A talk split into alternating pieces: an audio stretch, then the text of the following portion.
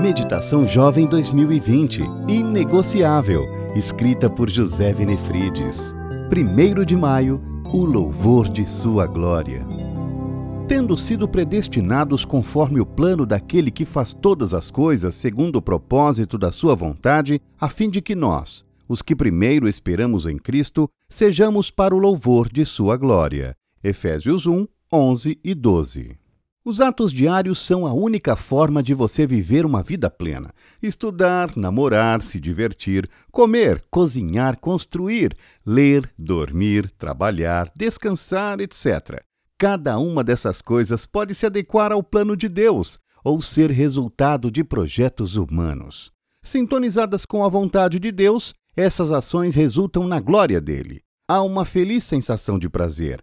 Você se sente abençoado é capaz de trazer no olhar uma alegria, um brilho especial em tudo que faz.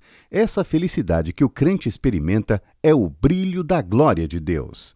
O filho que é educado e atencioso com os pais está vivendo para a glória de Deus. O pai que sabe compreender e impor dependendo das circunstâncias transborda alegria e felicidade quando fala de seu filho para os outros. O namorado que procura amar como Deus quer está debaixo da Shekinah.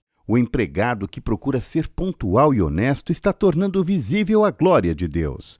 O chefe que procura ser justo e bom no trato com seus subalternos está cumprindo o plano de Deus, espalhando a bem-aventurança de uma vida transformada.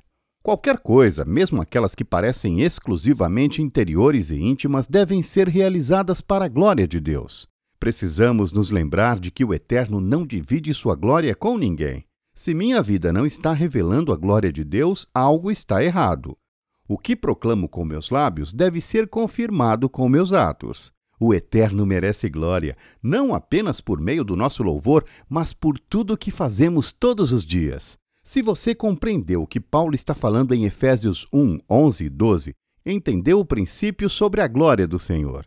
Quer ser transformado? Agarre-se à glória de Deus. Submeta seus planos à glória de Deus. Assim, você será feliz nele e sua vida louvará o nome do Senhor.